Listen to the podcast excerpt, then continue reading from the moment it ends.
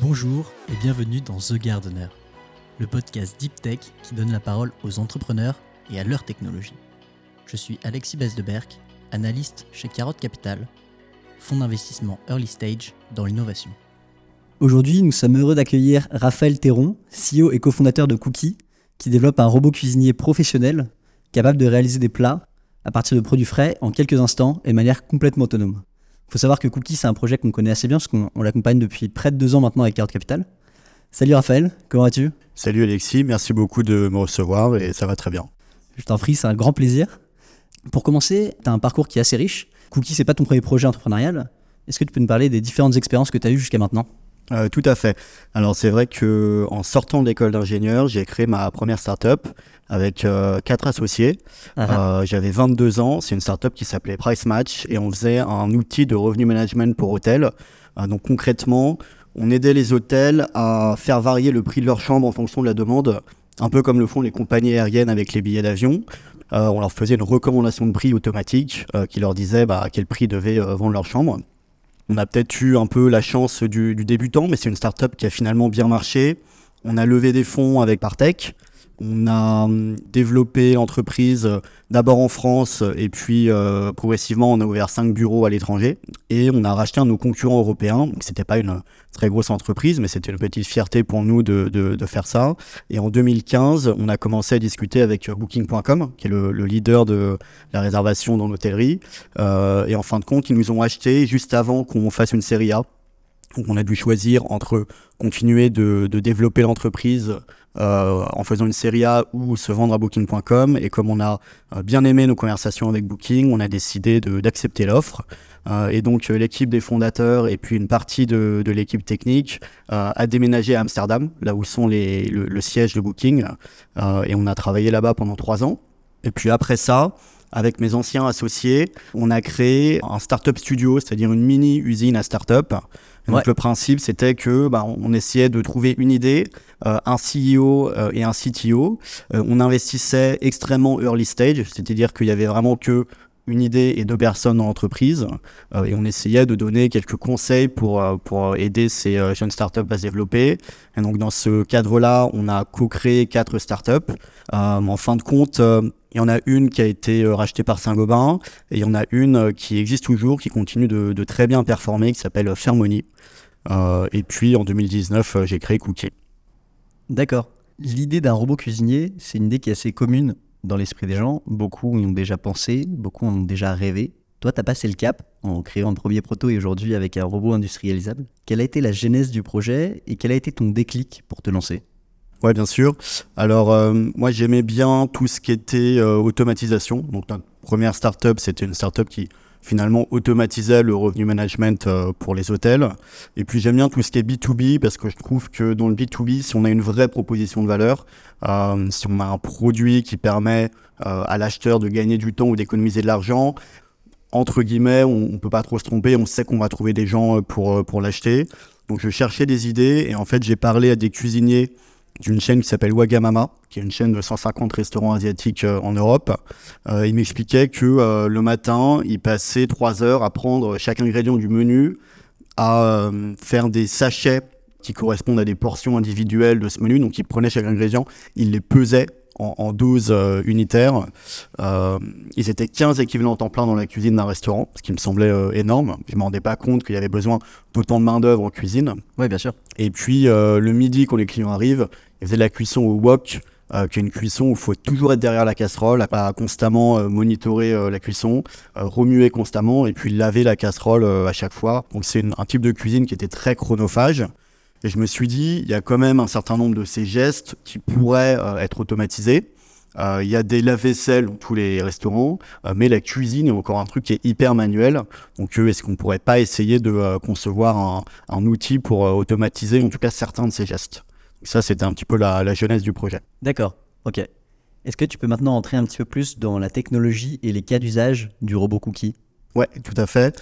Alors, après avoir fait ce constat de euh, il, devrait être possible d'automatiser certains gestes, ce qu'on a fait, c'est qu'on a un petit peu listé tous les gestes qui sont faits dans une cuisine de restaurant.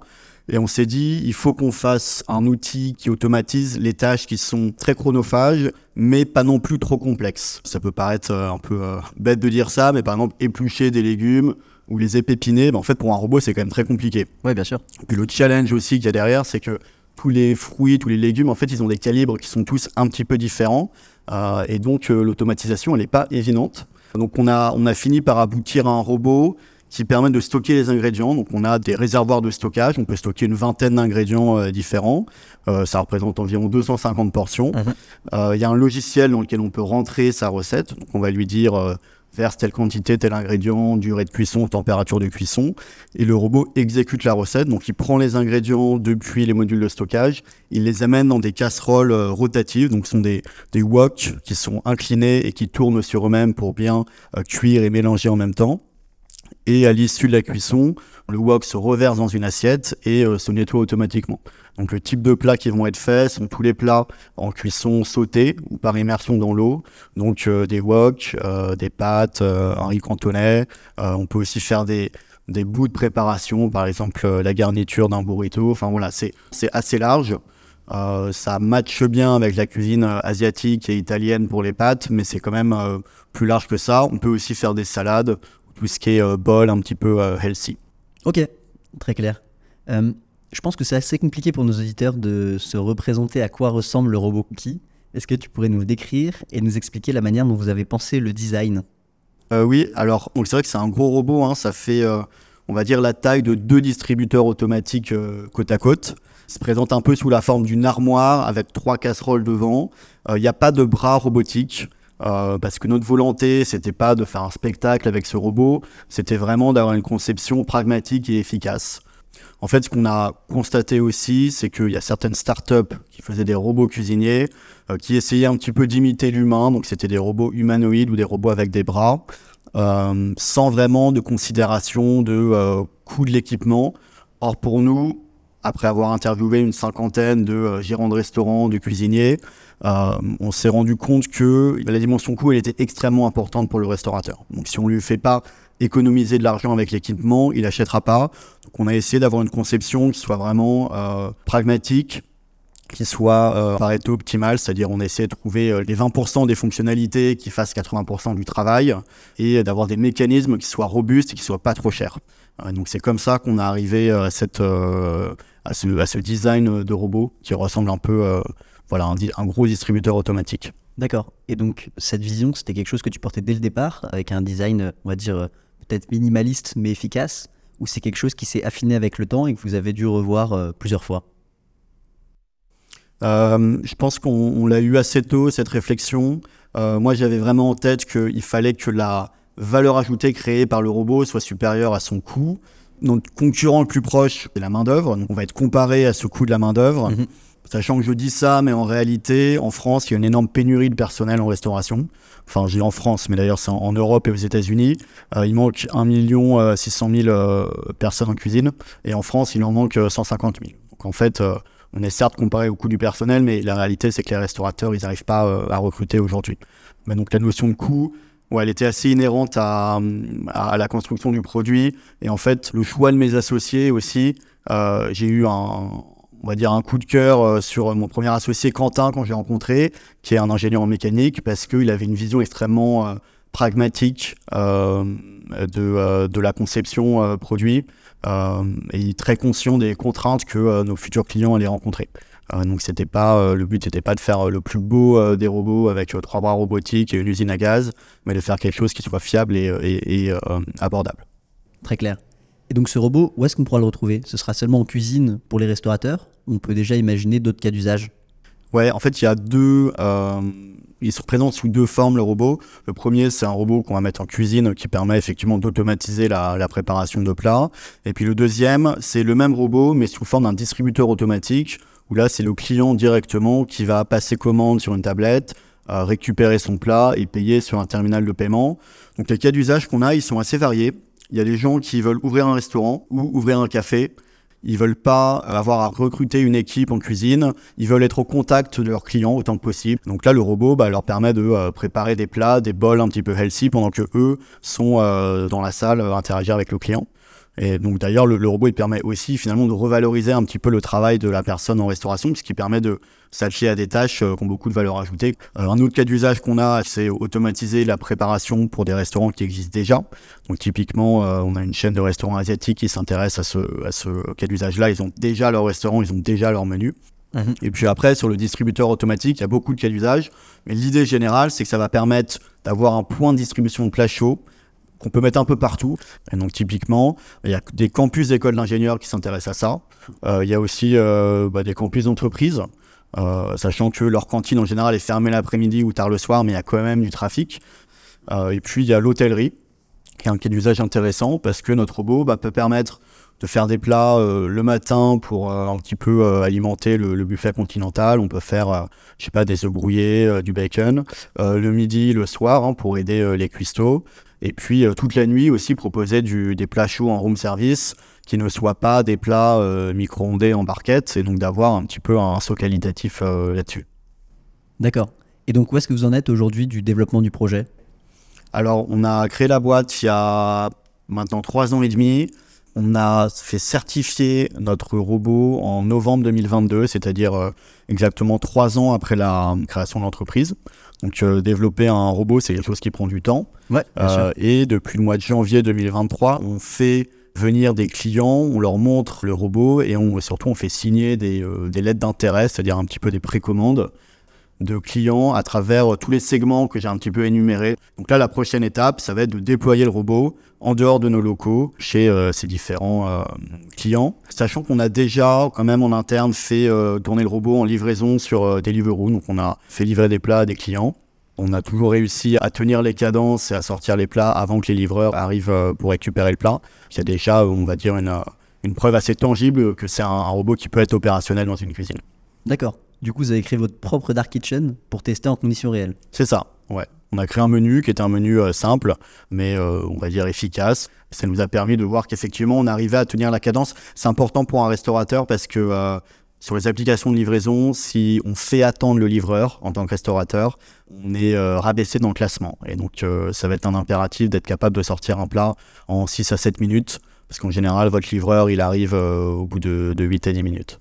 D'accord. Et du coup, quelle cadence le robot est capable de tenir aujourd'hui alors, la cadence qu'on vise, c'est 100 euh, plats heure, sachant qu'en test, on a déjà déplacé les 80 plats chauds à l'heure.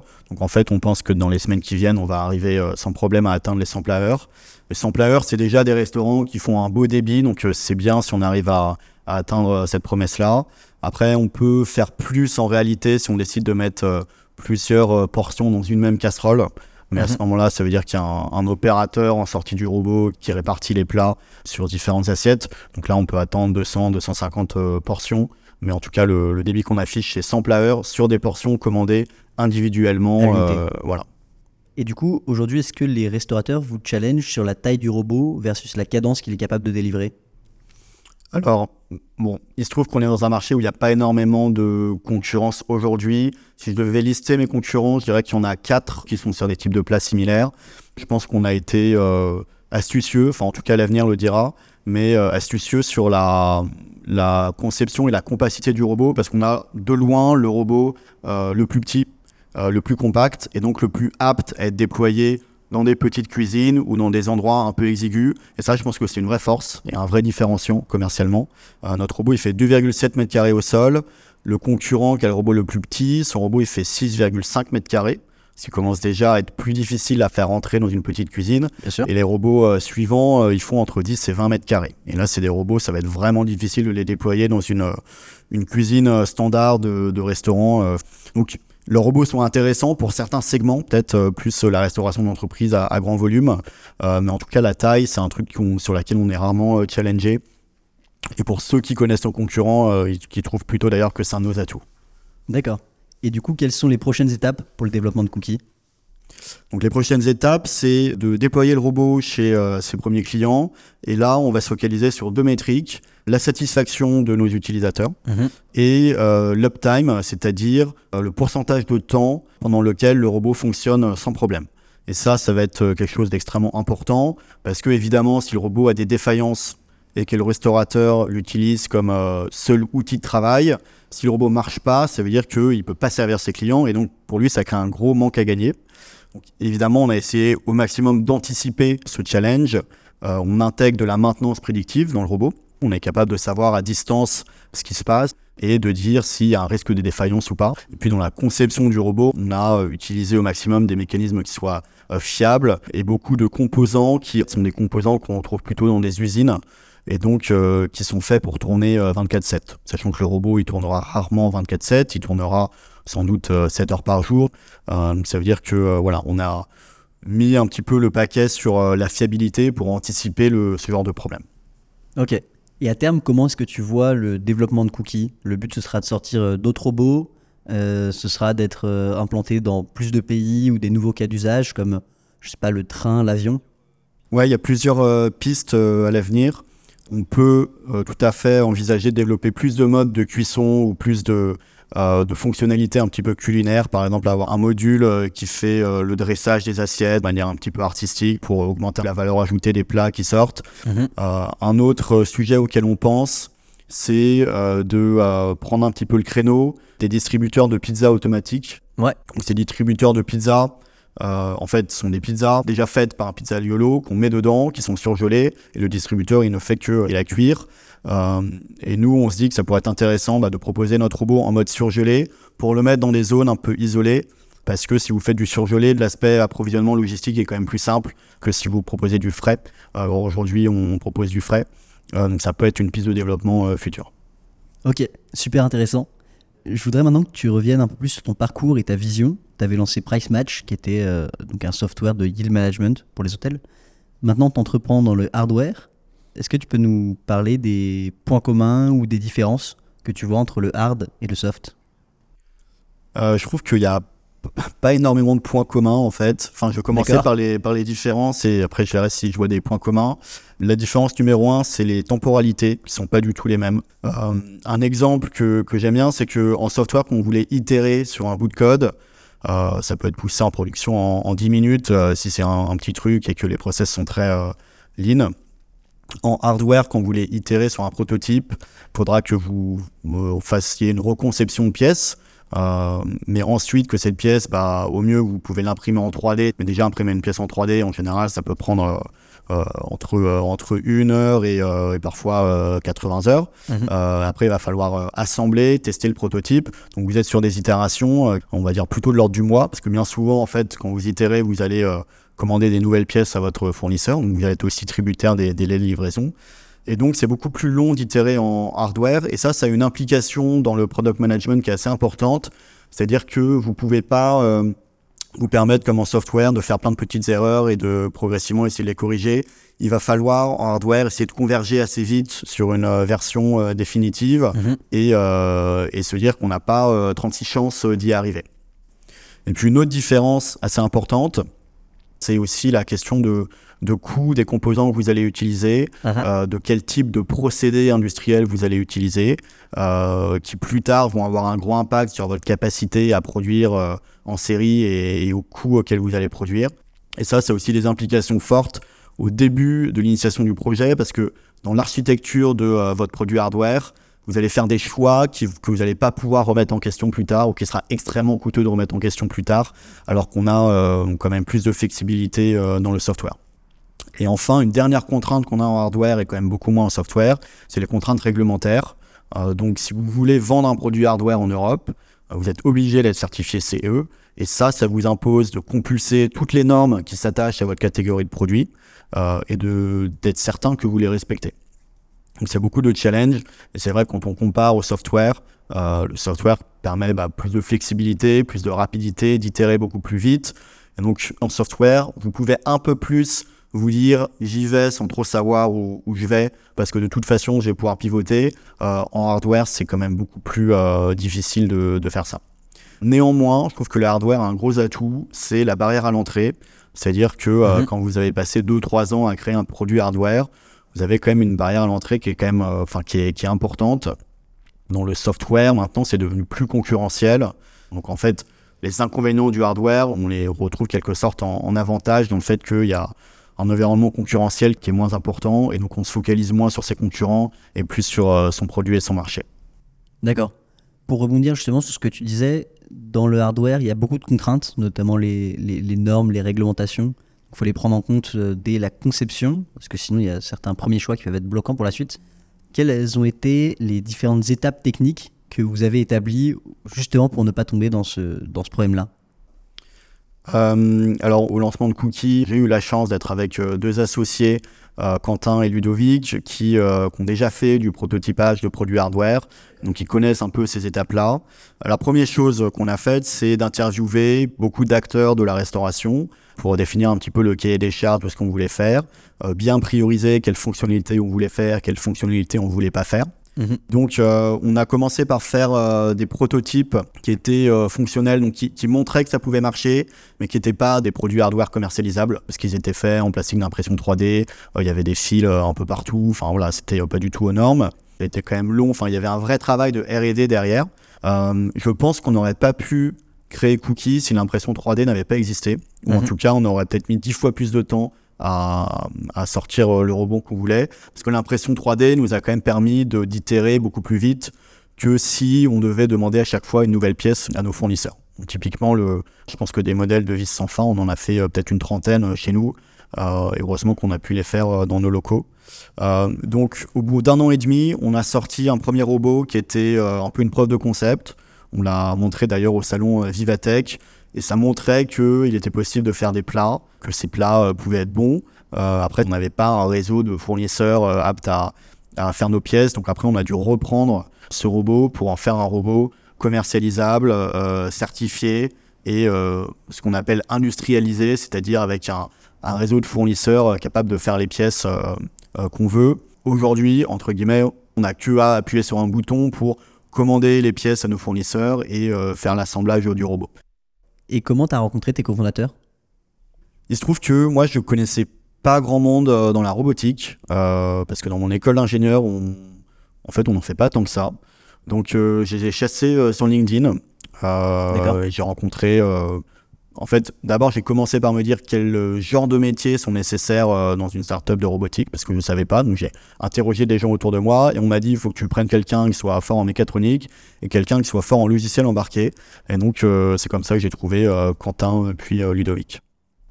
D'accord. Du coup, tu as eu deux expériences très différentes. Price Match, tu l'avais lancé avec des amis. Cookie, maintenant, tu l'as lancé avec des personnes que tu as rencontrées sur LinkedIn. quelle est la perception que tu as pu avoir justement des deux équipes entrepreneuriales euh, deux manières de, de, la monter Alors je pense que lancer une startup avec des amis, c'est plutôt une bonne idée parce que on va partir avec des affects positifs euh, envers ces personnes-là. Euh, et donc, s'il y a des situations, je sais pas, de, de crise ou, ou, de conflit, on a quand même plus de chances que ces affects positifs vont permettre de contrebalancer d'éventuels affects négatifs qui pourraient se développer au sein du projet. Mhm. Euh, donc, euh, contrairement à ce qui se dit parfois, je pense que c'est pas une mauvaise idée de, lancer une boîte avec des amis, plutôt une bonne idée. Euh, c'est vrai que lancer une boîte avec des gens que je connaissais pas, il y avait un facteur risque dans le sens où on aurait pu ne pas s'entendre. Mhm. Après, j'ai quand même fait vraiment attention au fit culturel quand, quand j'ai fait passer des entretiens. C'était vraiment un des premiers critères. Euh, et donc aujourd'hui, on s'entend extrêmement bien avec mes associés. Euh, donc euh, je pense que les deux sont possibles. la réalité aussi, c'est qu'on n'a pas forcément dans ces cercles d'amis la complémentarité de compétences dont on peut avoir besoin sur certains projets. En réalité, une entreprise de, robotique qui commence à vendre son produit, potentiellement, elle, a, elle a 10 à 15 métiers différents euh, au sein de son équipe. Donc euh, il y a des postes qui sont, qui sont clés, mais euh, à moins que vous ayez 10 à 15 amis qui font chacun un de ces métiers-là, c'est quand même pas facile de, trouver.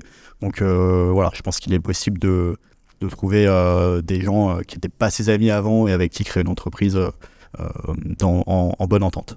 Super. Pour finir dans The Gardener, on aime bien avoir un conseil entrepreneurial. Est-ce que tu aurais quelque chose à nous partager? Euh, je vais essayer d'en donner un qui est peut-être pas forcément beaucoup donné. Je pense qu'il y a un aspect euh, assez important quand on construit une équipe de cofondateurs, c'est de regarder un peu la psychologie de chacun.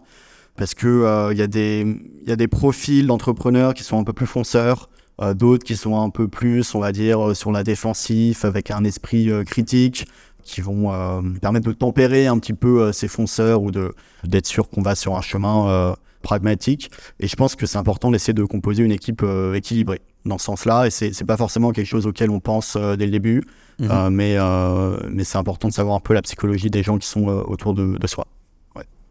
Merci Raphaël, c'était un grand plaisir de te recevoir dans le podcast.